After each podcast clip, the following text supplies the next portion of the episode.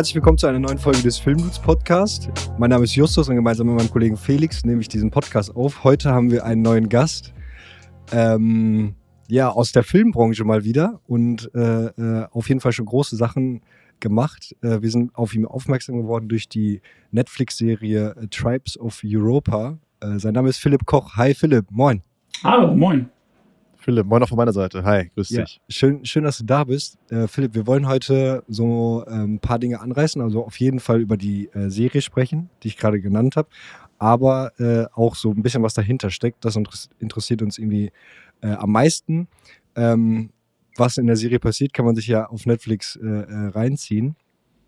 Aber lass uns einmal wenigstens einmal kurz drüber sprechen, worum es in dieser Serie geht. Und dazu vielleicht direkt die, die erste eingehende Frage.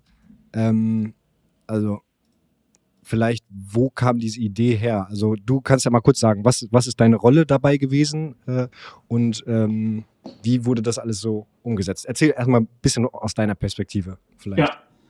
Also ähm, ich bin äh, der Showrunner von äh, Tribes of Europa und auch äh, Regisseur und äh, Drehbuchautor. Aber da gab es natürlich auch einen anderen Regisseur und andere Autoren noch, weil so ein großes Ding macht man natürlich im, äh, im Team. Und äh, ich bin auf die Idee gekommen 2016 tatsächlich mit dem ersten Brexit-Referendum. Mhm. Äh, und das hat mich so als überzeugten Eu- Europäer wirklich total schockiert. Und ähm, Mhm. habe dann ein paar Tage später wollte ich eine Serie über das Ende von Europa machen, weil sozusagen diese Disintegrierung, diese Auflösung, das Ende von der EU, das war für mich irgendwie ein, ja, ein großes Thema, auch eine große äh, äh, Angst, die jetzt natürlich auch nur jetzt nicht gerade weniger geworden ist, wobei man jetzt auch sieht, ähm, dass da wieder zusammengehalten wird. Ähm, und äh, es ist dann rausgekommen, keine politische Abhandlung erstmal, sondern eine postapokalyptische Science-Fiction-Serie. Äh, Mhm. Ein bisschen Mad Max und ein, äh, viel Action natürlich und äh, äh, die 2054 spielt, äh, äh, 74, sorry. Äh, und ähm, genau, eine, unterhaltsame, Popcorn-mäßige Sci-Fi-Geschichte, ein großes Abenteuer, eine Saga.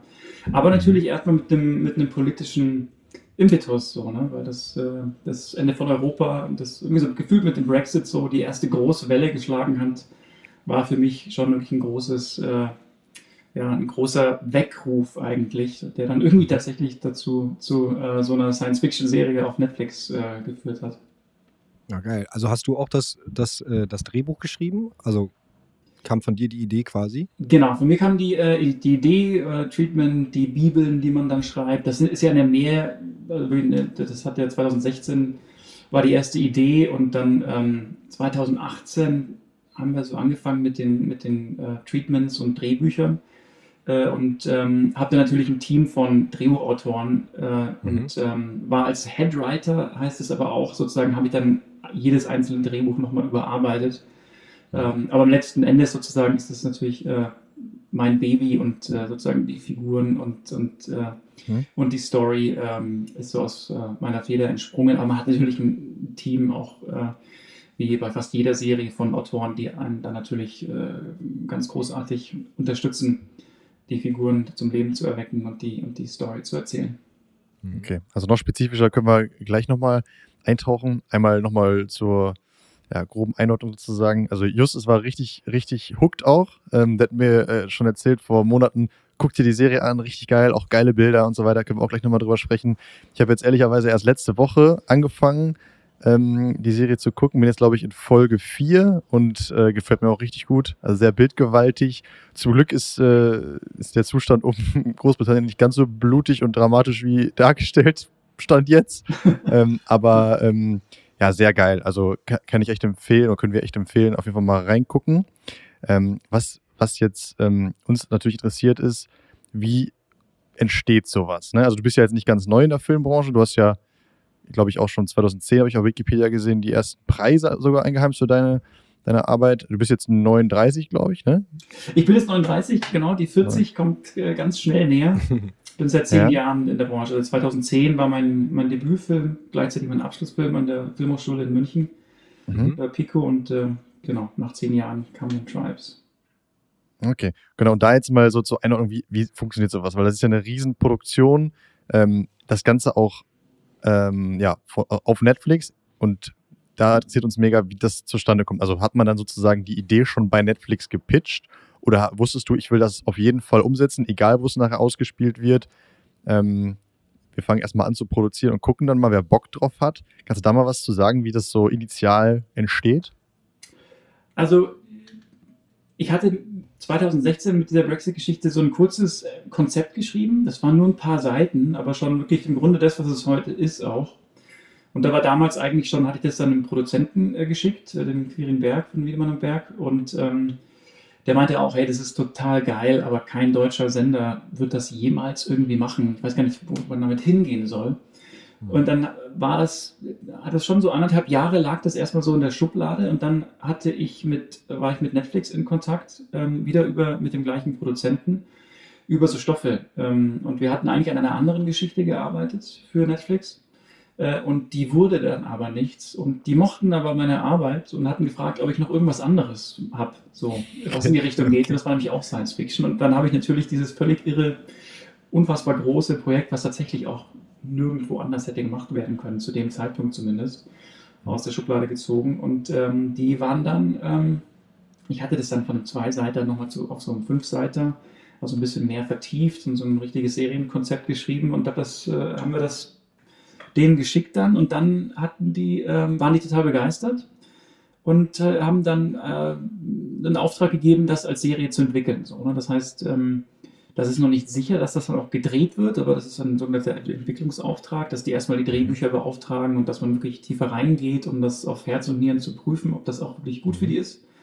Und das ist dann sozusagen da dann den, ähm, den klassischen Weg, sage ich mal, gegangen, auch wenn das in irrsinnig schneller Zeit dann äh, vonstatten ging. Also ähm, nach diesem ersten Konzept, das ich denen geschickt hatte, war äh, ein paar Monate später, ähm, haben die dann gesagt, ja, das finden wir super, das wollen wir jetzt nächstes Jahr drehen. Und dann standen wir plötzlich, wir hatten irgendwie 40 Seiten, äh, so ein bisschen ganz grob die Handlung skizziert und wir wussten, wir mussten ein Jahr später ähm, am Set stehen und mhm. so ein unglaublich großes Teil irgendwie wuppen. Und da war natürlich dann wirklich die Alarm, die Freude groß, aber auch die Alarmsirenen haben sehr laut, ähm, waren sehr laut und ähm, mussten dann wirklich, wirklich komplett durcharbeiten, äh, mhm. um das dann, äh, um das dann gedreht zu bekommen. So, weil das war natürlich wirklich ein, ein, eine irre, irre Aufgabe, so ein großes Ding in Deutschland äh, zu, zu realisieren. Wir haben das dann auch äh, ehrlicherweise fast gar nicht in Deutschland gedreht, sondern viel in Kroatien und äh, Tschechien und auch Südafrika. Also wirklich eine international, ein internationales ähm, Mammutprojekt. Und ähm, das ist schon wirklich äh, sehr, sehr viele Leute wirklich ganz großartige Arbeit geleistet, um das gewuppt zu bekommen. Ja, krank. Wie viel Zeit war da nochmal zwischen? Also du hattest gerade so grob gesagt, zwischen quasi Drehbuch steht grob fertig und wann äh, Netflix sagt, dann fangt ihr an zu drehen. Wie viel Zeit war dazwischen? Also es war die Drehbücher waren noch gar nicht fertig. So, ne? Also es gab mhm. ein, eine sogenannte äh, Bibel. Das, das, das ist so ein 40, 45 Seiten Dokument, da sind die Figuren skizziert und die und so ein bisschen, so ganz grob ein bisschen die Story, in welche Richtung es geht. Mhm. Und da haben die dann gesagt, ja, das wollen wir drehen.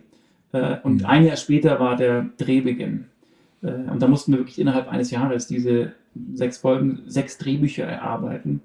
Mhm. Und das ist eigentlich kompletter Wahnsinn gewesen. So, weil wir waren auch natürlich ehrlicherweise nicht ganz fertig, als wir in den Dreh gingen. Das heißt, während des Drehs habe ich noch parallel äh, die Drehbücher dann weiter umgeschrieben, während parallel natürlich schon der Schnitt vorbereitet wurde. Es wurde schon geschnitten, es wurde gleichzeitig gedreht und gleichzeitig wurde das Drehbuch immer wieder überarbeitet. Also das danach konntest du mich echt einliefern. Krank. Und also das erschien ist es ja, glaube ich, letztes Jahr, ne? Es ist 2021 im Februar rausgekommen, genau. Im Februar, okay. Hattet ihr dann noch, hattet ihr schon mit Covid zu kämpfen während der Produktion oder war das kein Thema? Wir hatten glücklicherweise während des Hauptdrehs, ähm, das war noch vor äh, Corona, wir hatten dann einen Nachdrehtag äh, in der Corona-Zeit mit maximalem Masken- und Testwahnsinn. Damals auch noch sehr neu. Äh, und, ähm, mhm. Aber es war wirklich glücklicherweise so, dass wir auch mit dem, mit dem Schnitt, mit dem Filmschnitt größtenteils fertig waren, als dann der erste Lockdown kam. So, das heißt, man konnte dann äh, auch jetzt ähm, zum Beispiel Sprachsynchronaufnahmen konnte man echt super cool ähm, via Skype dann von zu Hause machen. So, also da, äh, mhm. da wurde auch Geld gespart und Zeit gespart und das, da wird sich sicher einiges durchsetzen, ähm, weil man einfach nicht wegen jedem äh, wegen jeder kleinen Tonaufnahme durch, äh, durchs Land fliegen muss. So, also Mhm. ein paar positive Geschichten sind schon dabei rausgekommen. Okay. Du sagst jetzt, ähm, dann stand das, stand das Drehbuch so grob, die Idee stand. Äh, wie, wie geht das dann weiter? Also wie kann ich mir vorstellen, dass ihr dann quasi das, die, die Crew zusammenstellt für, für den Dreh selbst? Warst du damit involviert? Macht das Netflix oder macht das die Produktionsfirma, die dich da, so wie ich jetzt verstanden habe, ein bisschen reingebracht hat? Oder wie, Das- wie äh, läuft das ab? Kannst du, dir das, kannst du dir die Leute aussuchen? Ich will den und den haben. Wer ist so der Head davon? Also das macht im Grunde alles äh, die, die Produktionsfirma und ich. Netflix hat da natürlich ähm, als Auftraggeber, weil die natürlich das Geld zur Verfügung stehen, die haben natürlich zu allem ähm, ganz schön was, äh, natürlich ein Wörtchen zu sagen. So, das heißt sozusagen man, äh, und als Showrunner bin ich da natürlich wirklich ähm, äh, äh, bei jeder Entscheidung mit dabei und, ähm, und wirklich sozusagen am Puls von all dem, was entsteht. Ähm, aber man muss alles immer natürlich von Netflix absegnen lassen äh, und, und dann natürlich diskutieren, ob das für die äh, in Ordnung ist, was die gut finden. Und äh, da muss man natürlich auch äh, sozusagen, gibt es viel, äh, viel zu diskutieren, viel zu besprechen äh, und viel zu überzeugen natürlich auch. Gab es da, das interessiert mich jetzt natürlich, weil wir kennen das natürlich auch, wir machen ja mehr Werbung, aber auch da ist es ja häufig so, dass der Kunde ähm, auch kreativ mitsprechen möchte und so weiter. Und bei so einer Geschichte, die du ja auch viel mehr erzählst, als es bei einer, als es bei der Werbung der Fall ist, da ist es natürlich noch problematischer, wenn jetzt deine, wenn jetzt jemand in deine Vision quasi reinquatscht. Mhm. Da frage ich mich, wie ist das? Also gab es irgendwas, ähm, gab es irgendwas, wo du sagst, boah, das, das fand ich eigentlich total blöde und musst du mich da irgendwie arrangieren oder wie kann man, oder kann man da vielleicht auch Sachen noch wegdiskutieren und sagen, ey, ich brauche aber hier die kreative Freiheit. Ähm, wie ist das so im, im Austausch mit so einem großen Player? Äh, das gibt's natürlich, das ist ganz klar. Das ist ja auch Teil unseres täglich Brots als, als äh, Kreativer, als, als Autor und als Regisseur und Produzenten. Äh, und natürlich hat Netflix, die haben natürlich auch ihre Daten, die haben ihre Expertise, die wissen Hm. so oder ja, wissen über ihre Daten, was der Zuschauer natürlich will oder was in dem Markt funktioniert. Die diktieren da nicht in dem Sinne, äh, aber es ist schon sozusagen, die wissen, was sie wollen und da wird schon wirklich natürlich äh, diskutiert und da muss, da wurde natürlich auch äh, viel äh, äh, entschieden, da, aber wir haben auch für viel gekämpft. Äh, und äh, aber es ist immer, aber das ist einfach tatsächlich passiert überall. Ähm, man muss über, für vieles kämpfen. Gerade für etwas, was jetzt nicht komplett durchkonventionalisiert oder durchkonfektioniert ist. So die, die Serie hat ja schon auch echt einige also äh, aneckende Elemente oder Dinge, Mhm. die man jetzt in einem, in einem Marvel-Film nicht sehen würde. Die ist natürlich dann ein gewisses Risiko eingegangen und das, ähm, weil das ist, glaube ich, dem, dem einen oder anderen bei Netflix auch ein bisschen spät erst aufgefallen. Äh, Okay. So, also da hat man schon sozusagen auch noch dann im Schnitt vor allem noch sehr, äh, schon wirklich auch größer noch eingegriffen in den Ton ähm, der Erzählung, ähm, was aber auch damit zusammenhängt, dass plötzlich Covid kam und ein Film, oder eine postapokalyptische Serie über das Ende von Europa äh, in einer Zeitpunkt, wo irgendwie mit einer großen Pandemie, die noch ganz frisch und ganz jung war, und man nicht wusste, hey, ist das jetzt das Ende der Welt, was jetzt hier kommt? Ähm, oder oder äh, wird das noch ganz gut? So ähm, war die Serie natürlich am Anfang ein bisschen, also nochmal ein bisschen düster und ein bisschen härter und ein bisschen auch elegischer teilweise, gerade in den ersten drei Folgen erzählt, äh, als es jetzt ist. Und man hat dann noch sozusagen, und das fand ich dann auch aber okay, schon noch mehr den unterhaltsamen, mitreißenden äh, äh, Aspekt sozusagen rausgekitzelt. Ähm, ist teilweise ein bisschen auch gegen meine Überzeugung, ähm, vor allem im Piloten, ein bisschen über die Stränge hat man das geschlagen, finde ich, also was Erzähltempo und so äh, betrifft. So, äh, die Serie wird ja eh zu Folge 4, 5 und 6 entfaltet sie eigentlich so richtig erst so ihr Potenzial. So, ne? Die hat so ein Okay. bisschen, es dauert ein bisschen so, ähm, bis, man, äh, bis man da reinkommt so und, und gut, bis sie so sozusagen ihre wahre Stimme so findet so und kommt dann sozusagen, also es kommt Folge 4, 5 und 6 sind so ein bisschen eher so die, das, was ich eigentlich wirklich machen wollte, ungefiltert. Und in Folge 1 und 2 wurde schon wirklich sehr, sehr viel, was wiederum auch normal ist im seriellen äh, Bereich, dass vor allem im Pilot einfach, der muss alles bedienen. Der muss in den ersten fünf Minuten alles klar machen und den Zuschauer sofort haben. Äh, und da ist natürlich irre viel Druck drauf. So. Und das hat man natürlich schon gemerkt und hat dann gemerkt, dass für viele uns inklusive als, als Produzenten oder ähm, und Kreative natürlich wirklich auch Neuland ist, nicht nur als Genre, äh, Science Fiction, ähm, fast, fast Science Fantasy in einer gewissen Weise oder ein paar Elementen ist einfach sozusagen in Deutschland noch gar nicht gemacht worden und hat auch Netflix natürlich noch keine äh, Erfahrung von den, von den Leuten so. Also da, das war für viele Leute wirklich einfach ein bisschen so eine Terra Incognita, die da betreten wurde. Äh, und und äh, so, so, einfach so ein ja, fremdes Land und äh, da musste man sich sozusagen ähm, finden. Ja, mega, mega spannend, ey. Ähm, also du sagst, Produktionsfirma äh, war quasi äh, dein Kontakt da. Äh, wird von denen dann auch, ähm, also alle Parteien werden dann von dieser Produktionsfirma äh, besetzt, also sowas wie Set Design, äh, Location Scouting und so, weil ähm, das fand ich auch so beeindruckend an dieser Serie, dass es halt, ähm, also es gibt halt Serien, die kann man, sage ich mal, im Everyday Life drehen, aber das war halt, dadurch, dass es Science Fiction ist, war es super, also diese surreale Welten, so, also da überhaupt erstmal diese Locations zu finden, das Set-Design so zu gestalten, dass es so aussieht und äh, ähm, halt hochprofessionell aussieht. So, wie, wie kommt das zustande? Also gibt es da so viele Parteien, die sich nur darum kümmern oder? Ja, ja. Das sind wirklich Departments mit mehreren hundert Leuten teilweise. Also mhm. gerade die ähm, ganz ausschlaggebend ist natürlich das, äh, das Szenenbild, das Production Design. Mhm. Ähm, und da hat man wirklich ähm, in ganz Europa äh, in, äh, ich glaube, zwölf verschiedenen Ländern Lo Location Scouts hingeschickt, weil wir mussten ja versuchen, wir, wir wussten natürlich, wir haben für deutsche Verhältnisse ein, ein, ein super hohes Budget, aber trotzdem das, was man da eigentlich erzählen will, also vor allem, wenn man sich die Drehbücher dann nochmal anschaut, mhm. müssen wir einfach trotzdem irgendwie schauen, wie wir das gewuppt bekriegen, weil es ist natürlich immer zu wenig Geld und es war natürlich bei uns auch dramatisch zu wenig Geld. Mhm. Und also hier und da sieht man es natürlich, also jetzt im Vergleich zu einem Marvel-Film, sieht man natürlich, ähm, aber ähm, äh, wir haben dann teilweise natürlich, muss, haben wir dann natürlich Ausschau gehalten, dass das, was wir in den Ländern finden, schon eine gute Substanz hat, wo wir nicht so viel mit Computereffekten noch zusätzlich machen würden. Also als Beispiel war da zum Beispiel dieses Camp Arenberg von der Crimson Republic, da mhm. diese Militärstation, dieses irre mhm. Gebäude, das haben wir in, äh, in Kroatien gefunden. Das ist so ein altes äh, Weltkriegs, ähm, Zweiter Weltkriegsmonument. Ähm, also das Gebäude steht da wirklich? Das Gebäude steht dort wirklich so und es ist auch größtenteils okay. auch äh, so ähm, äh, abgefuckt, wie, wie, äh, weil es einfach stillsteht seit, seit 30, 40 Jahren. Äh, und wir haben das äh, so genommen. Das war übrigens auch der Grund, warum wir überhaupt in Kroatien gedreht haben, äh, weil ich unbedingt das, diese Location haben wollte, weil ich, weil ich wusste, dass die wirklich ikonisch ist für die Serie. Mhm. Und ähm, dann sind wir nach Kroatien gegangen und haben dann natürlich noch diese, diese, ähm, diese Zelte davor, diese Basis und, und alles, diese Kommandozentrale, das haben wir natürlich dann noch zusätzlich äh, hingebaut und, und ausstaffiert und, und äh, ähm, ausgestattet. Krank. Wie, also du sagst mehrere hundert Leute, kann, weißt du, wie viele Leute da involviert waren, allein in, in Location und, und Set und so? Also,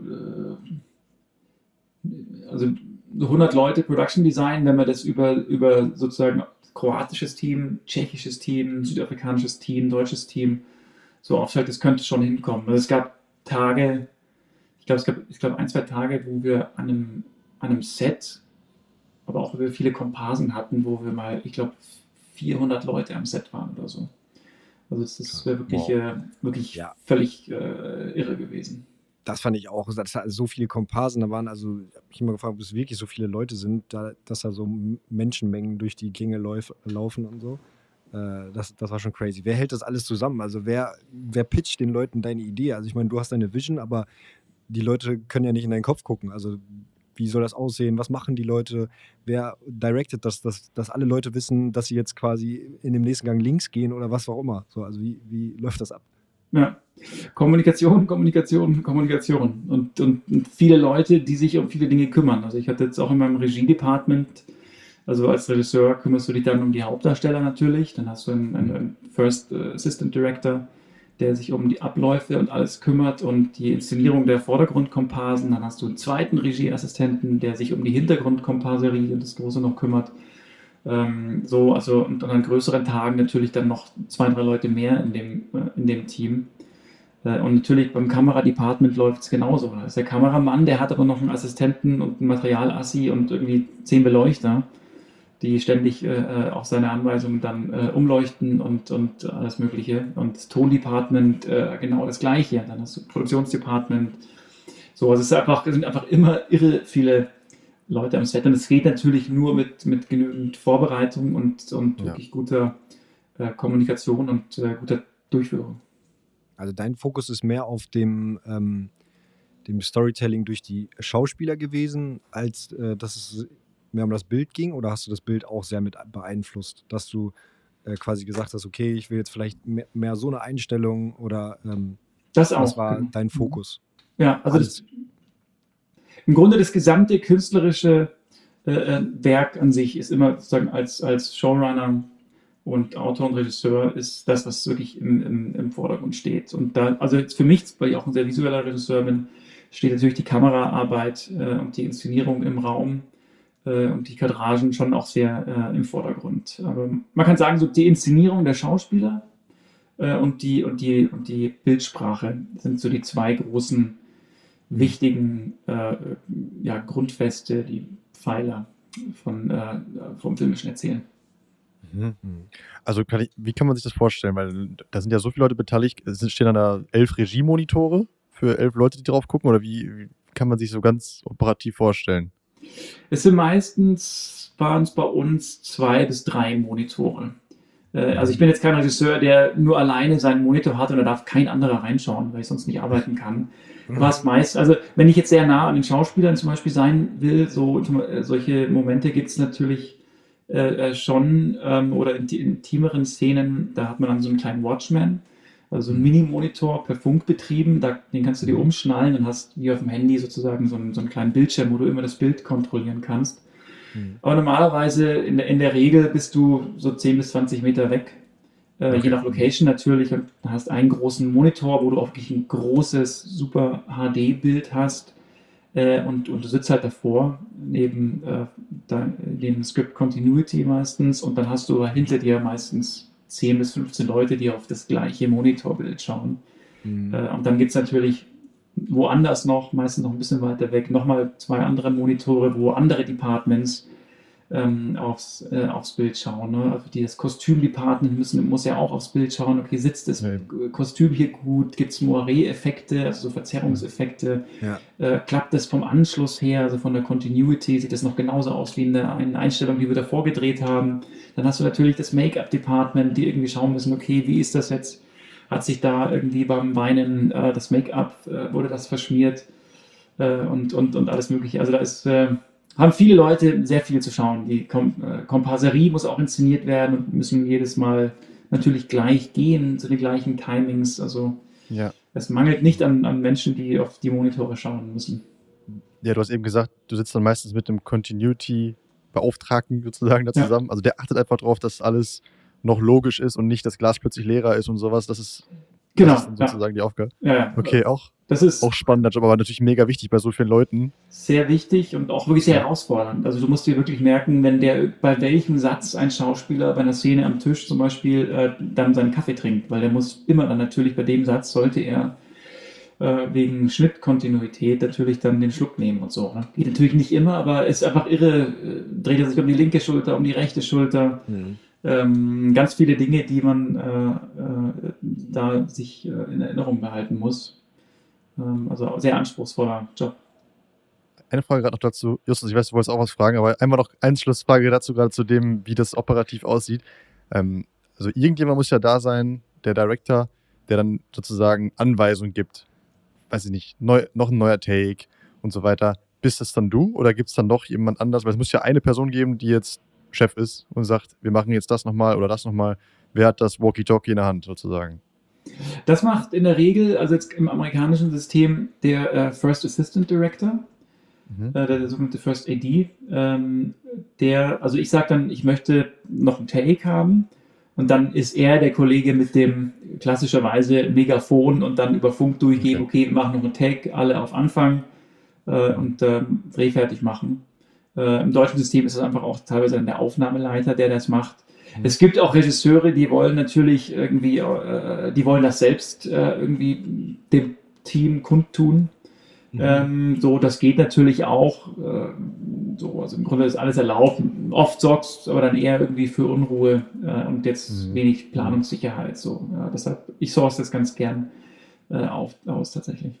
Mhm. Okay. Hast, du, hast du das Gefühl, dass bei so großen Sets, also ähm, du hast ja auch kleinere Sets schon mal, schon mal gemacht, dass es eher äh, dadurch schneller geht, dass so viele äh, Parteien damit involviert sind, weil das alles Profis sind? Oder sind solche Drehtage dann auch ultra lange und man hat gar nicht so viele Szenen, die man an einem Tag äh, aufnehmen kann?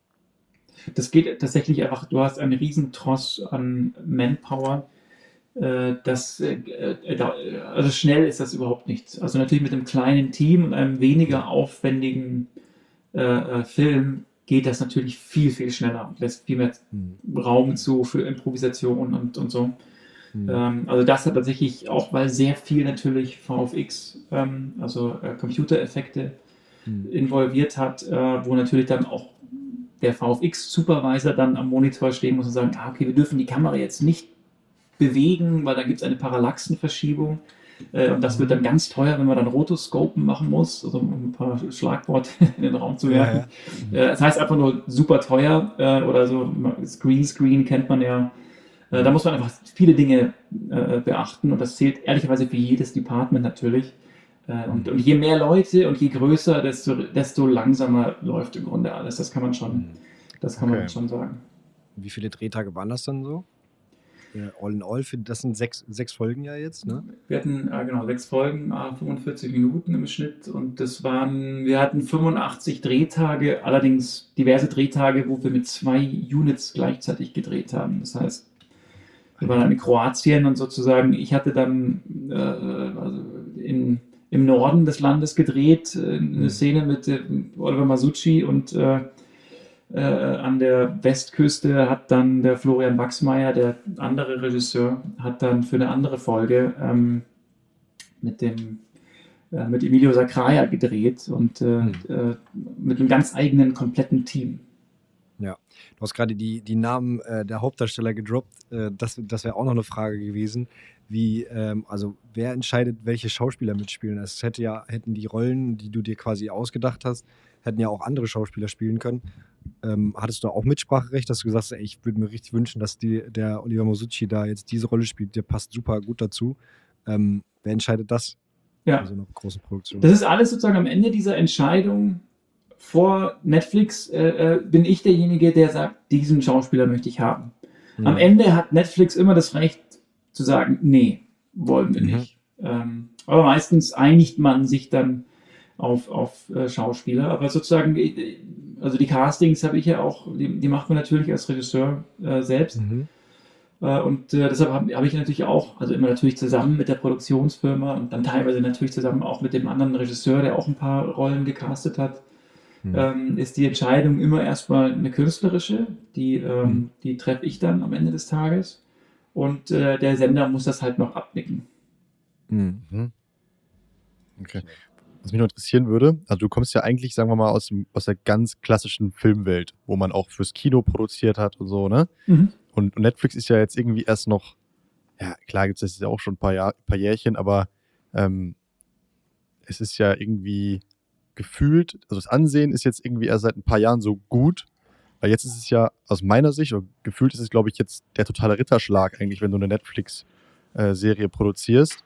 Aber ich kann mir vorstellen, noch vor ein paar Jahren ähm, wurde das vielleicht eher belächelt, dass man sich gedacht hat, boah, ich produziere doch jetzt nicht so eine Serie und die Leute gucken sich das auf ihrem kacke Samsung-Fernseher zu Hause an. Ich will auch fürs Kino produzieren. Der geile Sound, das geile Bild und so.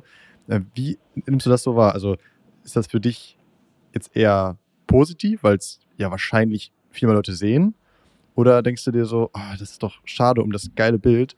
Ich will doch, dass die Leute das im, im Kino sehen mit dem perfekten Sound, der Subwoofer richtig eingestellt, das Bild richtig kontrastreich und so weiter naja, da muss man sagen, ich wäre ja schon mal dankbar, wenn die meisten das auf einem großen Samsung-Fernseher überhaupt anschauen würden. Die Wahrheit ist ja, dass ja. der Trend dahin geht, dass die das auf Smartphone und iPhone äh, und, und iPads, auf Tablets schauen. Ja, äh, und das sind natürlich noch mal kleinere Devices. Scheiße. Äh, und das ist natürlich schon teilweise sehr bitter für jemanden, der wirklich aus dem visuellen Erzähl kommt, wie ich. So, also für mich ist die. Leinwand und das Bild natürlich integrativer Teil des filmischen Erzählens. Und ähm, man hat da natürlich teilweise, äh, was heißt teilweise, man hat ganz konkrete Vorgaben von Netflix, aber auch bei allen Streamern ehrlicherweise, ähm, dass das natürlich auch und immer äh, kompatibel sein muss mit, mit, mit, äh, mit Smartphone und, und Tablet-Devices. Das heißt sozusagen, die großen, epischen, totalen, die sind dann doch bitte eher weniger oder dosierter einzusetzen. Äh, so Nahaufnahmen sind ja auch cool. Also das klassische Fernsehklischee natürlich, klar, das natürlich, das äh, intensiviert sich natürlich ähm, mit dem ähm, mit den äh, Tablets und, und, und Smartphones dann. Da muss man einfach ganz klar sagen, also es ist natürlich trotzdem am Ende des Tages grandios und ganz großartig, wenn über so eine globale, über so eine globale Plattform wie Netflix auf einem Knopfdruck über Nacht plötzlich dein Werk in, in 150 Ländern dieser Welt geschaut werden kann und man wirklich Zuschriften über Instagram auf, äh, aus wirklich allen Ländern bekommt. So, das ist wirklich unfassbar. So. Mhm. Äh, und ein ganz großes Geschenk, das ich jetzt auch nicht eintauschen will. Ich glaube, man darf Mhm. das gar nicht so sehr ähm, auch, äh, das sind einfach zwei unterschiedliche Medien und ähm, man darf Serie äh, auch jetzt nicht unbedingt mit einem visuellen Fest äh, oder sowas äh, gleichsetzen. Da geht es natürlich viel um Figuren, um, um, um Emotionen äh, und, und, und um Story. Und ähm, das Ästhetische daran kommt, muss man, ehrlicherweise sagen, das wird einfach, das gerät in den Hintergrund so. Und das finde ich total schade.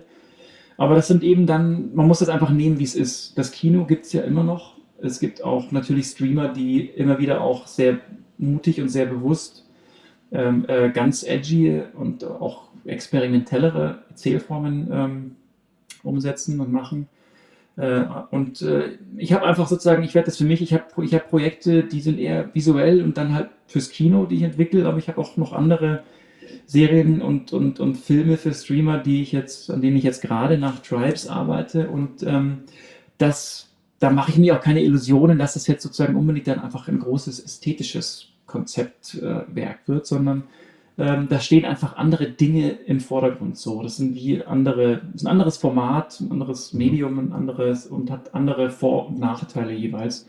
Ich glaube, man darf da nicht versuchen, auf Teufel komm raus, was eigenes reinzupressen. So. Und das kann funktionieren so. Wir haben ja ehrlicherweise mit Tribes war ja auch ein großer, ein großer Gamble. Ähm, und sehr, sehr ungewöhnlich, äh, das so weitwinklig zu drehen. Wir haben die ganze Serie ja wirklich so im, im Revenant-Stil äh, mit extremen Weitwinkel und um 65 Millimeter gedreht.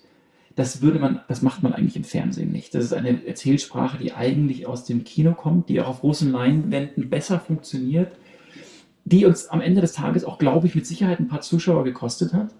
Mhm. Ähm, aber die natürlich eine sehr mutige, bewusste visuelle Entscheidung war, sozusagen wirklich so weitwinklig und den ganzen Raum immer ähm, von dieser Welt spürbar im Bild zu haben. Das ist natürlich toll, aber es ist auch eine, es ist natürlich eine, das würde, glaube ich, Netflix gar nicht mehr machen, weil die damit zu sehr ähm, anecken. Äh, und das ist gerade natürlich etwas, wo, was jetzt nicht per se ein Verkaufsargument ist. Ich bin trotzdem sehr happy, dass wir das durchgesetzt haben und dass wir es überhaupt durchgebracht haben. Also das ist auch auf der anderen Seite wieder ein großer Verdienst und ein großer Mut von Netflix, dass sie das, ähm, dass sie das durchgesetzt haben äh, und ausprobiert haben. Ich glaube, das war denen gar nicht so bewusst, was die da, was die da eigentlich äh, äh, eingekauft haben, ehrlicherweise. Aber äh, sie haben es gemacht und das äh, ist wirklich sehr äh, zu bewundern, weil das natürlich das Projekt wirklich auf vielen Ebenen sehr un-Netflix-mäßig ist, so auch mit der Düsternis, mit der Brutalität, mit der Ästhetik und überhaupt dem Genre. Also sehr undeutsch und, und, und jetzt etwas, was man auf Netflix wahrscheinlich auch erstmal längere Zeit gar nicht so sehen wird mehr. Also schon wirklich ein sehr eigenständiges, sehr außergewöhnliches ähm, ähm, Werk so für die, äh, für die Zeit vor allem. Ja. Ich muss auch, ich muss auch sagen, ich, es war ganz schön blutig, ne? Also, Ja, äh, ich, als ich dann so reingeguckt habe, dachte ich auch so, boah, ja. Wenn du jetzt so, wenn du jetzt so, so ganz, ganz äh, leichten Magen hast, so, dann musst du vielleicht noch zwischendurch auf Pause drücken oder so. ja, ja absolut. Äh, das würde man, Ja, ich fand schon, ey. man Ja, würde okay, das ja, gar gut, nicht mehr. Also, sorry. Ja, sag, sag ruhig. Also ich, ich fand es auch. Also, aber deswegen, ähm, eben hast du, hast du so gut gesagt, dass es äh, teilweise bei, bei Netflix mehr um äh, die Story und die Charaktere geht, aber habe ich komplett, äh, habe ich komplett wieder gesehen, dass es halt ähm, auch, also dass man Serien oft mehr nach dem, dem ähm, Handlungsstrang und nach der, nach äh, der Story quasi beurteilt, aber deswegen ist äh, mir Tribes, Tribes of Europa so sehr aufgefallen, weil es halt eine super hochwertig produzierte äh, Serie ist, ne? Ja. Weil es halt auch diesen ähm, den anderen Part gibt, die halt nicht so gut produziert sind.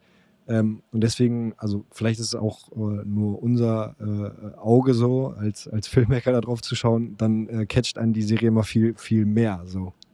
Ähm, absolut, ja, absolut. Halt sieht, okay, ja. das, da, das steckt noch mehr dahinter als nur eine, eine gute Story vielleicht, sondern die, die ganze Produktion ist halt super krass. Genau, ja. Also es ist auch wirklich so, es sieht bei Netflix oder bei den meisten Streamern, es sieht einfach auch alles gleich aus. Es sieht wirklich alles gleich aus. Und, ähm, und das wollten wir natürlich wirklich bewusst brechen. Das tut es auch, aber wir kommen natürlich da auch als, als, als Cineasten und als äh, Cinephile, als Filmbuffs, Filmnerds kommen wir natürlich da äh, das, was anders ist, zieht uns natürlich gleich erstmal an. Äh, mhm. und und äh, das ist auch immer so ein grundsätzlicher Ansatz meiner, meiner Arbeit gewesen. man merkt aber auch, und man hat natürlich auch gemerkt, ähm, in, auch in den Einschaltquoten, dass die Leute, das sieht alles so gleich aus, weil zumindest der Netflix-Zuschauer das irgendwie auch so haben will. also es war eine ganz interessante Erfahrung so, dass das ähm, äh, wir natürlich sozusagen, es ist wahrscheinlich doch eher so ein Indie, äh, Indie-Denken, äh, dass das, was anders ist, gleichzeitig, gleichsam erstmal anziehend ist und, und speziell ist und irgendwie äh, oder, oder, oder, besser. Ne? Äh, und das, das stimmt auch, aber ich glaube, wir sehen das so ein bisschen natürlich aus unserer äh, Perspektive, die wir einfach jetzt das 0 auf 15 einfach auch nicht immer haben wollen. So. Und es ist ein guter Kontrastpunkt. Es war eigentlich unglaublich mutig im Nachhinein, das wussten wir gar nicht, dass wir mit so einer hochbudgetierten Serie eigentlich so äh, mit ganz vielen natürlich äh, Konventionen und so ähm, brechen und es eben anders machen. So, ne? Äh, also das war ganz, äh, das war eine sehr interessante ähm, Erfahrung, die wir da im Grunde wirklich alle, sowohl auch äh, inklusive Netflix auch gemacht haben. Hm. Ja, mega spannend. Was mich auch interessiert ist, wie funktioniert sowas? Also budgetär, also wie kriegt ihr dann eine, kriegst du dann eine, also wahrscheinlich habt ihr einen Piloten erstmal irgendwie, Pilotfolge wahrscheinlich produziert und dann kennt man ja schon so grob den Umfang, wo geht das hin, was brauchen wir überhaupt an Budget, um das umzusetzen. Und dann, das kennen wir selbst in kleineren Produktionen, ähm, gibt es aber immer irgendwelche Faktoren, da können Kosten plötzlich explodieren. Oder ich sag mal, ein Drehtag mit so einem großen Team ist ja auch nicht ganz billig. Also erstmal, glaube ich, brauchst du dann wahrscheinlich ein ganzes Team, das sich nur um die Finanzen kümmert und auch mal vielleicht auf den Tisch hauen muss. Und äh, zum anderen frage ich mich, ja, wie verhandelt man sowas? Also, ich meine, du hast natürlich schon eine gewisse Erfahrung vorher gehabt, aber ich glaube, so eine große Produktion hast du bisher auch noch nicht verantwortet, oder? Nee. Also das hat wirklich, das hat alles sehr, sehr ähm, bei weitem überstiegen. Äh, und es ist tatsächlich nicht so, dass man erst den Pilot dreht und dann schaut man mal, wie es weiterläuft. Wir haben das gedreht, und es ging auch gar nicht anders, wie einen großen Film. Ähm, wir haben tatsächlich, wir haben angefangen mit dem, äh, was im Pilot stattfindet, nämlich diese ganze Handlung im Dorf um so ein bisschen reinzukommen äh, in die in die Ton, in die Visualität, in die Geschichte, auch den Schauspielern, die Figuren, den Einstieg zu ermöglichen. Äh, und weil ich die erste Folge ja inszeniert habe, auch dem anderen Regisseur zu zeigen, wirklich live und anhand des Materials, wie das alles ähm, aussehen und funktionieren soll. Ähm, aber dann war nicht irgendwie, wir haben Pause gemacht und, und, das angeschaut und dann weitergemacht, sondern es war in einer Tour quasi durch. So, mhm. ne? Also wie an einem Stück 85 Drehtage irgendwie vier Monate komplett ähm, durchgedreht im, äh, im faktischen und auch mentalen Sinn. ja, und davor, ich meine, das Jahr davor ist ja im Grunde auch ein Fulltime-Job für viele, viele, viele Beteiligte, oder? Ja, ja. Also, wenn ich mir vorstelle, allein den Cast erstmal, das Set, äh, ne, auch, auch die verschiedenen ähm, Locations erstmal zu scouten und so. Also bist du dann dabei, ich habe eben nochmal parallel angeguckt bei Google Bilder, bis du dann dieses alte Gebäude da gefunden hast in Kroatien, da machst du wahrscheinlich auch ein paar Flugreisen. Ja, ja, absolut. Also das war wirklich, also für mich war es drei Jahre lang ein absoluter Fulltime-Job. Äh, für, für eigentlich alle über ein Jahr lang ein absoluter Fulltime-Job und für viele auch wirklich zwei Jahre. So. Aber ich war wirklich eigentlich über drei Jahre meines Lebens nur dieser einen Welt. Und das ist eigentlich als im Beruf als, als Regisseur oder Drehbuchautor bist du immer irgendwie auf drei Baustellen, drei Projekten gleichzeitig. Mhm. Und ähm, aber das hat einfach überhaupt keine Zeit, Zeit mehr gelassen. Hm, also nur an dem Projekt gearbeitet. Ja. Fulltime. Darfst du verraten, was dann so ein Budget, also wie hoch so ein Budget dann so ist bei so einer Produktion? Also wir waren jetzt bei, ich glaube, Ende des Tages 25, so die Richtung. Millionen. Hm. Für die ganze gesamte Produktion? Für die gesamte Produktion, ja. Okay. Ungefähr. Also da ist Marketing und alles, das Netflix noch zusätzlich dann draufgezahlt hat, nichts. Wirklich nur um, ah, okay. nur um das Werk herzustellen. Ähm, mhm. So die, äh, sowas die Richtung. Okay, aber da bist, also da ist man ja bei so vielen Tagen relativ schnell sogar, oder? Also jetzt mal blöd gesagt, das ist, also muss man schon aufpassen, oder? Mhm. Ja, ja, absolut. Naja, und wie gesagt, so, es ist für, für ein deutsches Ding, es ist äh, ein, ein Riesenbudget. Mhm. Also äh, es, es gibt vielleicht zwei Serien in Deutschland, die so ein Budget haben oder, oder drei, wenn es nicht international ist. Ähm, aber es ist trotzdem natürlich, äh, die Amerikaner hätten sowas für 100 gemacht. Mhm. Äh, und dann, das wäre, und für die Amis wäre es dann immer noch richtig knapp gewesen. So. Also wir mussten wirklich jeden, wir mussten wirklich also, teilweise ganze Szenen rausnehmen oder ändern, weil wir einfach das VFX-Budget äh, nicht hatten. Okay. Ähm, so, also das war echt, also wir mussten echt crazy sparen und dann nochmal sozusagen weiter. Also ich hätte das ja noch gern viel, viel äh, voluminöser ja. und aufwendiger und imposanter gehabt. Aber irgendwo ist natürlich die Realitätsgrenze erreicht. Wo unterscheidet sich das jetzt zum amerikanischen äh, Produktion? Also was ist der Unterschied, dass die Amerikaner so viel mehr Geld äh, brauchen, kriegen? Also kann man das sagen? Also vielleicht kann man es auch nicht sagen. Also die haben natürlich auch... Weil es deutsch ist, dass das dann halt nicht in, in so vielen Ländern ausgestrahlt wird? Oder also wie, auf welcher Sprache wurde die gedreht? Auf Deutsch oder nicht? Äh, äh, multisprachlich eigentlich. Also wir haben Deutsch-Englisch gedreht. Also die mhm. Originalfassung ist äh, Deutsch mit äh, sehr viel äh, Englisch, aber auch ein paar andere europäische Sprachen noch gemischt. Ähm, ich meine, die Amerikaner, die machen kein, in Anführungsstrichen, Low Budget für, ähm, für eine Serie. Also die würden in der Regel gehen die nicht rein, hey, wir müssten, wir bräuchten eigentlich 50 Millionen für die Serie, aber gibt uns 25 und wir machen es auch. Wir schauen halt, wie wir es irgendwie hinbekommen. Also sowas quasi ein bisschen unterfinanziert, sowas machen die eigentlich nicht. So auf der anderen Seite äh, und sozusagen, also Low Budget macht man natürlich auch und auf abstruser Weise waren wir irgendwo auch Low Budget. Ähm, also wo man einfach weiß, okay, man muss hier die Story und die Inszenierung an ganz massiv an, äh, an die Real Drehrealitäten und die Budgetrealitäten anpassen. Hm. Und ähm, in Amerika wird das schon ehrlicherweise ein bisschen ähm, professioneller gemacht oder ein bisschen realistischer für das, was dann die, äh, das, äh, das auch kosten muss. Da, die haben natürlich auch einen anderen Kostendruck, die haben auch viel höhere Gagen, auch durch die, durch die Unions, also durch die Gewerkschaften. Ähm, also da ist alles sozusagen per se gleich äh, sehr viel äh, höher. Die ganze Infrastruktur, die Logistik, das, die haben durch die Bank natürlich ähm, höhere Preise äh, bei allem, als was wir in Deutschland machen können, beziehungsweise wir mussten ehrlicherweise auch nach Kroatien oder Tschechien äh, ausweichen, weil dadurch äh, natürlich die äh, die Gagen auch nochmal günstiger waren bei ähm, vielen im Team ähm, mhm. als, als in Deutschland. Also jetzt in Deutschland zu drehen, auch wäre das auch nie machbar gewesen. Äh, ganz okay. absolut ausgeschlossen. Was du da an Location-Mieten zahlst und hast du nicht gesehen. Drehgenehmigungen. Nochmal eine, noch eine Frage einmal zu der Multisprache. Das habe ich jetzt nicht so ganz verstanden, um ehrlich zu sein. Also ist, also ist es so, dass verschiedene Darsteller verschiedene Sprachen sprechen? Nein, oder? Also es ist schon so, dass man sich. Doch, das ist so. Ja, ja wirklich? Mhm. Also in derselben Szene. Man, und das wird dann nachvertont, einfach dann für die jeweilige Sprache. Genau, man kann das auf Netflix, äh, das war leider auch ein bisschen in der Kommunikation ein bisschen, äh, ein bisschen untergegangen teilweise. Also es gibt eine Originalfassung ähm, und es gibt eine deutsch synchronisierte Fassung, wo alles deutsch ist. Ähm, es gibt natürlich genauso wie es eine komplett englisch synchronisierte Fassung gibt und, und Spanisch und hast du nicht gesehen.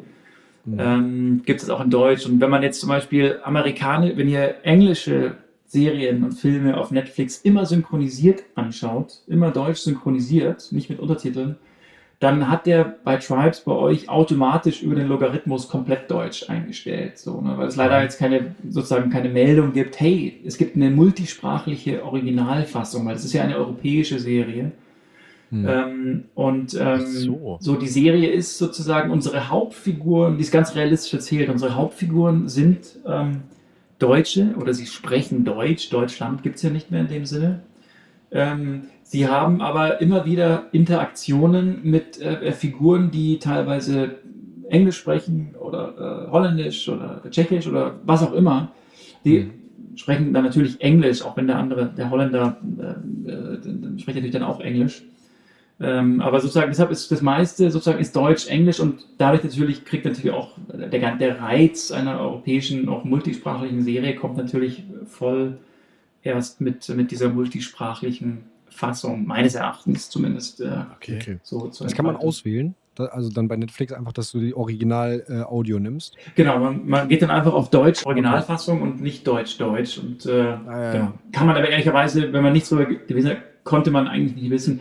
Es macht ehrlicherweise den Braten auch jetzt nicht um wahnsinnig fett. Also es ist jetzt kein komplett anderes Seherlebnis. Ja.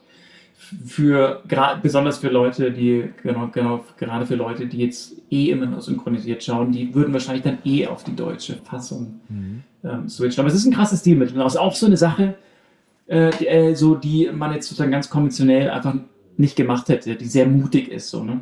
Mhm. Ähm, so das, ähm, also genau wie diese Weitwinkligkeit oder die Brutalität äh, mhm. oder auch die sexuelle Freizügigkeit, das sind alles äh, Dinge, die würde man heute, ähm, die würde man heute wesentlich vorsichtiger ähm, und risikoärmer angehen. Das muss man leider, äh, leider sage ich da auch, äh, äh, ist schon so. Also, ja. Okay, ja krass. Vielleicht, Philipp, kannst du vielleicht noch mal ein bisschen was dazu sagen? Dass, du sagst immer, du gehst auch so sehr visuell da dran. Kannst du noch mal kurz sagen, wie dein, dein äh, Werdegang, sag ich mal, ist? Also, äh, wie bist du dazu gekommen, dass du jetzt so arbeitest, wie du arbeitest? Vielleicht einmal kurz, da haben wir ne, noch gar nicht drüber gesprochen. Also, du sagst, du machst seit zehn Jahren und äh, davor warst du, hast du das Ganze studiert. Genau. Äh, was bin, ging bis dahin? Also, ich hatte das, äh, ich hatte das Glück, dass ich. Ähm, direkt nach dem Abitur äh, in München ähm, mit meiner Bewerbung an der, an der Filmhochschule hier ähm, gleich aufgenommen wurde. Ähm, das heißt, es gab, ich wurde auch ausgemustert so, damals gab es noch die Wehrpflicht. Ähm, mhm. Die ähm, äh, war für mich ein nahtloser Übergang von, äh, vom, von der Schule in, in das Filmstudium. Und auch zu dem Zeitpunkt hatte sich schon für mich so ein großer Lebenstraum eigentlich verwirklicht. So, ich wollte, seitdem ich 14 war, wollte ich äh, wollte ich äh, äh, Filme machen und ähm, habe dann äh, studiert bis 2010. Äh, und mein Abschlussfilm, Pico, ein ganz harter Gefängnis-Thriller, ein Drama, den ich jedem ans Herz legen will, der allerdings auch sehr harte Nerven hat, weil das ist auch ein ziemlicher Schocker. Also dagegen ist Tribes wirklich ein Kinderfilm. Okay. Das ist ein sehr hartes Drama, aber der hat äh, zu meinem großen Glück, sage ich auch, bin ich sehr dankbar, äh, sehr viele Preise äh, gewonnen und, und hat mir so die Tür erebnet, dass ich äh, eigentlich gleich weiter in der Branche arbeiten konnte. Äh, das ist nicht mhm. selbstverständlich für äh, Filmstudenten. Man muss schon sagen, es ist schon ein sehr hartes Pflaster und man braucht äh, nicht nur Talent und viel Glück, sondern auch, auch sehr viel Durchhaltevermögen und mentale Willpower, um da, um da durchzuhalten. Und, ähm, aber es hat dann geklappt und habe dann ähm, noch einen äh, Kinofilm gemacht, eine schwarze Komödie, äh, sehr independent auch, ähm, und äh, dann ein paar äh, Tatorte, ähm, auch den, äh, den berüchtigten äh, Porno-Tatort, der, mhm. glaube ich, Hardcore jetzt hieß Hard, Hardcore hieß, der genau ein ganz großer Skandal in Deutschland war und dazu geführt hat, dass dieser Film, glaube ich, niemals mehr irgendwo gezeigt wird. Ähm, okay. Aber ich überlege mir immer noch mal auf äh, Pornhub oder so hochzuladen. okay, was ging denn da ab? Was, was war denn daran so schlimm? Ja, das war das sexuelle waren, Szenen drin oder? Sehr viele sexuelle Szenen drin, die für äh, deutsche äh, das deutsche Sonntagabend 20:15 Uhr ab 12 Publikum, wo sehr viele Familien mitschauen alle Rahmen der, äh, der Moral, glaube ich, irgendwie gesprengt wurden. Äh, teilweise auch wirklich sehr verwunderlich, so, aber es geht schon wirklich sehr, das ist jetzt kein Blümchensex, der da gezeigt wird, das ist wirklich die nackte, harte Realität äh, und da geht es einfach ungeschönt zur Sache. Also das, das mhm. ist ein, ein, Tatort, da, da fängt es einfach, erste Szene, Bukake, so. Und und okay. also um mal hier klar zu machen, so. Und das war natürlich ein riesen okay. ein riesen äh, ja, Skandal mit sehr, sehr vielen Zuschriften nicht so cooler Natur an die Redaktionen und ja. man musste vor dem Rundfunkrat und die Gebühren verteidigen und so. Also ich hatte so als, ich hatte so einen kleinen, also ich fand ich habe mich wie so ein kleiner schelmischer äh, Junge irgendwo auch ein bisschen so ins Fäustchen gelacht. Äh, ich mag den Film aber tatsächlich sehr, sehr gerne. Äh, also sozusagen, wenn man mal ein bisschen über diese äh, natürlich auch bewusst provokanten äh, äh, Szenen und Elemente da äh, über hinweg sieht, hat er eine, auch eine schöne trotzdem Emotionalität und ganz eigenen, ganz trockenen, lakonischen Humor, weil er das alles ganz unaufgeregt und trocken erzählt, so als wäre es das, was ist für die Menschen, die zumindest in dieser Hobby-Amateur-Branche so drin sind und teilweise noch ums Überleben kämpfen, total äh, ja auch Normalität ist so. Ne? Genau, dann habe ich äh, Fernsehfilme gemacht und, äh, und, und Tribes war dann eben die erste, die erste Serie. Ja, Glaubst du, ich habe es nämlich eben, als ich mich so ein bisschen eingelesen habe, noch über dich, auch gelesen, dass du öfter mal für Gesprächsstoff sozusagen gesorgt hast und ein bisschen bewusst ähm, angeeckt bist, auch wie du sagtest, auch gerade mit, mit Pico. Ähm, ich meine, das war ja auch vielleicht noch eine andere Zeit damals, auch schon über zehn Jahre her. Vielleicht ähm, also wurde, glaube ich, sehr diskutiert, aber hat dir das vielleicht auch geholfen, dass es, dass es vielleicht sehr hart war und sehr ungesehen war? Das ist ja schon etwas, also auf jeden Fall PR, oder? Auf jeden Fall, ja. So. Aber ich mache das nie wegen des Skandals, sondern mir ist es auch aus politischer Hinsicht wichtig, dort hinzuschauen, wo viel weggeschaut wird. Mhm. Äh, und das war natürlich, äh, äh, Pico war wirklich ein sehr sozial relevanter Film, weil er die Verhältnisse in deutschen Jugendgefängnissen, die also auch damals schon ziemlich desaströs waren. Und Resozialisierung ist immer noch ein Problem, das einfach, äh, wo sich überhaupt nichts ähm, bewegt hat.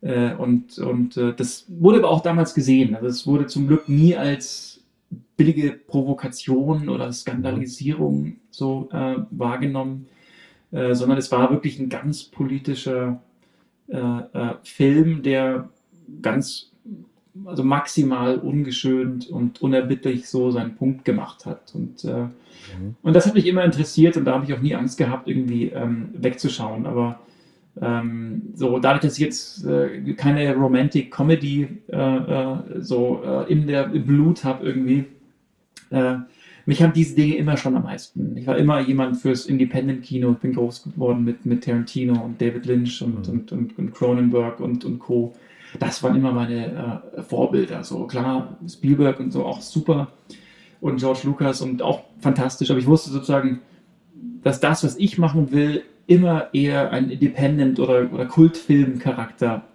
äh, hatte, der, äh, wo ich mich absetzen wollte und von, von, auch von anderen und, äh, und auf dorthin schauen, wo andere wegschauen oder dorthin gehen, wo man die Komfortzone so verletzt. So, und das spiegelt sich eigentlich bei allen meinen Filmen, äh, spiegelt, sich das, äh, spiegelt sich das total wieder natürlich. Ja, ja bin gespannt. Ich muss mir gerade nochmal vorstellen, es war mir jetzt ja gar nicht so bewusst, aber klar, es wäre ein Tatort. Das, also öffentlich-rechtlich, das, das war ja auch schon sehr mutig dann vom Sender damals, ne? Also wie, wie war das so? Intern haben die, da muss ja irgendjemand gewesen sein, der gesagt hat, ja, ist hart, aber wir machen das jetzt, das ist geil, das, das ist schon cool, das zeigen wir jetzt. Musstest du da irgendwie also, hast du da Überzeugungsarbeit leisten müssen oder wie, wie lief das so ab, diese internen Gespräche? Weil, wie gesagt, einer muss ja sozusagen jetzt sagen, wir machen das. Genau. Das war die Redaktion, natürlich auch dann die äh, jeweiligen Verantwortlichen darüber. Die haben das, äh, das war, und das ist völlig irre, das Ding verkauft zu kriegen an, an den Bayerischen Rundfunk in dem Fall, was doppelt absurd ist für eigentlich so ein konservatives äh, Bundesland wie ja. Bayern. Ähm, das war überhaupt keine Überzeugungsarbeit das durchzubekommen. Also die, ich habe denen wirklich, äh, die wollten das von Anfang an machen, fanden super. Die haben dann, als sie die Schnittfassungen gesehen haben, da haben sie dann Muffensausen bekommen, weil sie erstmal dann dachten, ach du Scheiße, was haben die hier eigentlich gemacht? So, mhm. äh, und dann wurde natürlich auch noch, wie es üblich war, ja, Tribes, äh, gutes Beispiel, wurden natürlich dann sehr, sehr viele Kanten nochmal abgeschliffen. Aber das war natürlich dann der Kampf, so viele von denen natürlich scharf zu lassen. Äh, und äh, die waren schon auch noch scharf genug, um zumindest irgendwie Deutschland ein, zwei Tage, also Mediendeutschland zumindest, und, und diese dann doch 13 Millionen, die das gesehen haben, äh, wirklich vor große Diskussionen äh, zu stürzen. Eigentlich sozusagen, wenn, so als wenn man wirklich jetzt äh, viel krasse Sachen so gesehen hat im filmischen Bereich, ist das eigentlich, äh, äh, würde, sieht man das wahrscheinlich und denkt, ja, was ist denn jetzt dabei? So, ne? Aber das ist für ein, für ein öffentlich-rechtliches, äh, auch von Steuermitteln natürlich bezahltes und finanziertes ähm, Werk, wo ehrlicherweise auch sehr viele äh, junge ähm, in den Familien das dann anschauen und einfach so ungeschönt über Sexualität und äh, vor allem Hardcore, auch viel Perversion irgendwo auch natürlich ganz ungeschönt gesprochen wurde, war das natürlich schon wirklich äh, total krass. Und aber ja. es, wurden, es, es wurde gezeigt, wurde gar nicht so viel. Es wurde halt wirklich angedeutet ähm, und sehr viel fand im Off stand, aber das hat scheinbar gereicht, äh, um so einen Skandal auszulösen. Ich hätte ehrlich gesagt nicht, ich habe mich gefreut auf die Ausstrahlung, aber ich wusste nicht, dass es so skandalisiert wurde, dass der Film jetzt quasi mehr oder weniger verboten ist, so, ne? oder zumindest nie wieder gezeigt wird. Da kann man ähm, den nirgends mehr gucken. Also, kannst du nirgends mehr gucken. Ja. Der ist okay. komplett, der ist quasi aus dem Verkehr gezogen. Ähm, okay. Was sehr schade ist, weil der Film ist, äh, es ist einer meiner, einer, auf jeden Fall in den Top 3 meiner äh, Lieblingswerke. Kann, kannst du uns gleich mal einen äh, Cloud-Link schicken? Wir wollen mal, machen wir einen kleinen Filmabend dann. ja. ja, ich schicke genau, ich schicke schick, äh, äh, auf irgendeiner Porno-Webseite einen äh, Link dann. ja. ja, also auf jeden Fall bestimmt für viel Gesprächsstoff am Frühstückstisch Tisch gesorgt am nächsten Tag. Das hat, ja, ja, also man glaubt gar nicht, wie viele Menschen Tatort schauen. Das ist, äh, ja, schon, ich war nie ein großer Krimi-Fan. Es ist echt irre, dass ich vier Tatorte gemacht habe, aber der andere Vampir-Tatort war ja auch so ein kleiner Skandal. Ähm, also das, äh, äh, genau, aber Krimi ist einfach in Deutschland so, so ein Heiligtum und das dann zu besuhlen mit Hardcore-Pornografie war schon irgendwo auch so eine kleine, Lustig, meine kleine stille Rache am, äh, am deutschen äh, Krimi-Spießertum. Äh, äh ich habe noch eine Frage zu, zu äh, Tribes bei, bei Netflix. Ähm, wir haben eben mal ganz kurz drüber gesprochen im Vorgespräch äh, oder eben hast du es auch angesprochen mit dem Marketingbudget und so weiter. Wie läuft das ab? Also, ähm, ich habe ja gesagt, Felix hat von der Serie noch nicht viel gehört, aber ich war voll, voll down und hab, mir wurde das angezeigt anscheinend bei Netflix. Da gibt es ja wahrscheinlich auch Algorithmen, die äh, einem das anzeigen, was man sich halt gerne anschaut. Ähm, gibt es da, also hast, also wie, wie ist das, dass das, weil Netflix entscheidet ja am Ende schon irgendwie, äh, wie viele Leute das sehen, wenn die das irgendwie in die Top 10 packen oder so. Ähm, ob das jetzt wirklich in den Top Ten dann ist, weiß ich, also würden die wahrscheinlich nicht sagen, dass es nicht so ist, aber ähm, genau, die haben da ja Mitspracherecht, wer was sieht und wie viele Leute das auch sehen und wie viral dann so eine Serie gehen kann. Ähm, wie, wie war das da? Also, äh, hattet ihr da viel Budget oder wusstest du das? Oder ähm äh, nee, da, da haben wir tatsächlich keine Einblicke, also vor jetzt, also weder in Zahlen noch in ungefähre Ver Vergleiche mit anderen mit anderen Serien. Wir wussten so, aber das, äh, wie gesagt, da kann ich so ein bisschen meine Version äh, oder meine Wahrnehmung schildern. ich fand, dass wir also ein deutlich zu kleines Marketingbudget haben. Ähm, mhm. weil einfach über in Deutschland wurde zumindest über keine Plakate, also ganz wenig Plakate, nur irgendwie, ich glaube, fünf, sechs so große Plakate irgendwie in, in, in den Hauptstädten, aber ähm, äh, jetzt irgendwie nicht eine große Plakatierungsaktion und sowas. Also ich glaube, da wurde schon eher irgendwie vielleicht auf die Trailer oder so vertraut oder so. Mhm. Ähm, aber ähm, ich, ich glaube nicht, dass sie bescheißen bei diesen Charts und sowas. Ähm, also da waren wir sogar in Deutschland sogar irgendwie ein paar Tage auf Platz 1 dann und irgendwie ein, zwei Wochen in den, in den Top 10. Mhm. Ähm, so, ähm, aber das sind trotzdem natürlich, das, äh, für die zählt ja das Globale. Ähm, mhm. So, weil in Deutschland haben die, ich glaube, eine Million, 1,4 Millionen Abonnenten haben die ja nur in, äh, in, äh, in Deutschland. Ne? Also das muss man auch noch ein bisschen mal relativieren, wenn du einen Tatort hast mit 12 Millionen äh, an der Quote. Ja. Ähm, Netflix hat 1,5, oder zumindest damals, Millionen, wenn das alle anschauen würden. Äh, und sozusagen. Krass, so ähm, wenige hätte ich gedacht, so, dass es so viel mehr sind. Ja, 1,5 Millionen. Ah, jetzt, jetzt, wo du sagst, ja, okay, nee, Accounts, ne? Man muss es auch ich, mal sagen. Genau, das sind dann Accounts und es wird dann, genau, und es wird dann sozusagen noch, genau, ja. Also es hat sich vielleicht auch, es hat sich, also das ist jetzt auch wieder ein paar Jahre her, äh, die mhm. Zahlen so. Aber es ist sozusagen, es ist dann doch erstaunlich, oder die Quote, sozusagen, wer sind, ist es dann schon erstaunlich. Also mich hat es damals auf jeden Fall, also vielleicht bin ich jetzt mit den Zahlen nicht so firm, äh, das haben wir verziehen, aber es war, ich war damals echt, ach krass, ja, weltweit so und so viele, aber ähm, also die das, das dann geschaut also, haben. Du weißt dann schon, wie, wie viele. Ich weiß, wie viele jetzt in Deutschland das geschaut haben. Jetzt, sozusagen, wenn ich mich richtig erinnere, ähm, glaube ich, dass es schon, nee, es sind vielleicht doch 4, 5 Millionen, die das in Deutschland einen Account haben. Mhm. Äh, ehrlich gesagt, ich habe es gar nicht mehr so präsent. Aber ich war dann doch erstaunt, ah, okay, das sind ja doch irgendwie im Vergleich, äh, ist man mit so einem Tatort, hast du einfach immer eine viel, viel bessere Quote, weil es nicht mal irgendwie jeder ist, der dann schauen würde, sozusagen. Mhm, äh, ja. Das fand ich schon ganz, äh, das fand ich schon ganz äh, interessant. Aber im Grunde sozusagen, man ist nicht sehr groß da drin. Ähm, man ist halt, man kommuniziert natürlich mit denen, aber es ist eher so, die präsentieren einem dann eine Marketingstrategie und man darf das, man kann das dann kommentieren. Aber wir haben den auch, weil die natürlich das Big Data haben, ähm, wir haben denen da einfach sehr vertraut, dass die das dann ja. äh, einfach äh, machen. Und das war ja auch total spannend zu sehen, wie diese Trailer und ja. das Marketingmaterial da entstanden äh, ist. So. Und äh, da haben die auch echt schöne Sachen gemacht. Ja. Okay, auf jeden Fall. Cool. Philipp, was noch, was jetzt noch uns natürlich interessiert, was, was, woran arbeitest du gerade? Was kommt als nächstes von dir? Also ich habe jetzt äh, nach Tribes meine eigene Produktionsfirma gegründet.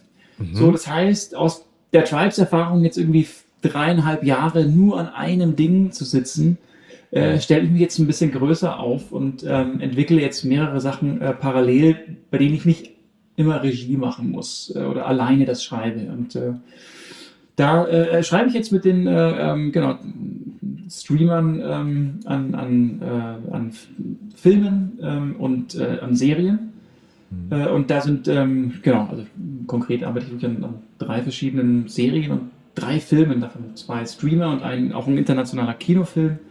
Oh, als krass. Autor und, und Regisseur, weil das Kino möchte ich mir natürlich jetzt äh, natürlich auch wieder offen halten nach der, nach der Erfahrung hier, aber auch das so, deshalb äh, stelle ich mich jetzt ein bisschen äh, größer auf mit, äh, mit, mit mehreren äh, Projekten.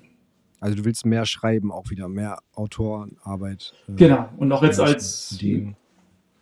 und mit der, mit der Firma jetzt wirklich auch als Kreativproduzent arbeiten. So. Also das bedeutet, dass ich jetzt mhm. eine Idee habe für eine Serie zum Beispiel und äh, hole mir dann, ähm, äh, schreibe dann ein erstes äh, Treatment und hole mir dann aber Autoren dazu und dann auch Regisseure, äh, die das dann mhm. umsetzen. Äh, also ich möchte nicht äh, immer sozusagen so eine irre Personalunion, wie ich das bei Tribes hatte, äh, machen. Ja. ja. Und äh, international heißt, das wird auch dann ähm, in den USA äh, gezeigt werden und so weiter? Genau, also der Kinofilm, also das ist jetzt geplant, ähm, ist ähm, eine internationale äh, Geschichte, die ähm, also auf Englisch dann gedreht werden soll. Mhm. Äh, da kann man, müssen wir aber auch schauen, wo die Reise hingeht. So, vielleicht wird das dann doch ein deutschsprachiger Film. So, das ist jetzt gerade erstmal so das hehre Ziel und das ist ein cooler Pitch, über den ich jetzt leider noch gar nichts verraten darf. Ähm, okay. Aber ähm, eine ziemlich coole äh, Closed Setting äh, äh, Thriller Story, die mhm. ähm, genau, also ein cooler, cooler Kinofilm wird. Okay, ja, wir sind aber, gespannt. Aber, aber deine, deine Basis bleibt in Deutschland. Die Basis bleibt auf jeden Fall in Deutschland. Vorerst. Okay. Cool, ich habe noch eine, so eine als abschließende Frage, vielleicht, wenn du nichts mehr hast, Justus, was mich jetzt mal interessieren würde von so einem äh, ja, Filmkonnoisseur sozusagen, Kinderfrage. Was ist denn dein Lieblingsfilm aller Zeiten oder deine Lieblingsserie? Wenn du jetzt sagen würdest, wenn es eine gäbe, das wäre sie. Die ist, ähm, also mein Lieblingsfilm ist Agire der Zorn Gottes von Werner Herzog. Ich bin ja ein riesen Werner Herzog-Fan. Äh, und der Film ist auch sehr, äh, sehr, sehr strange.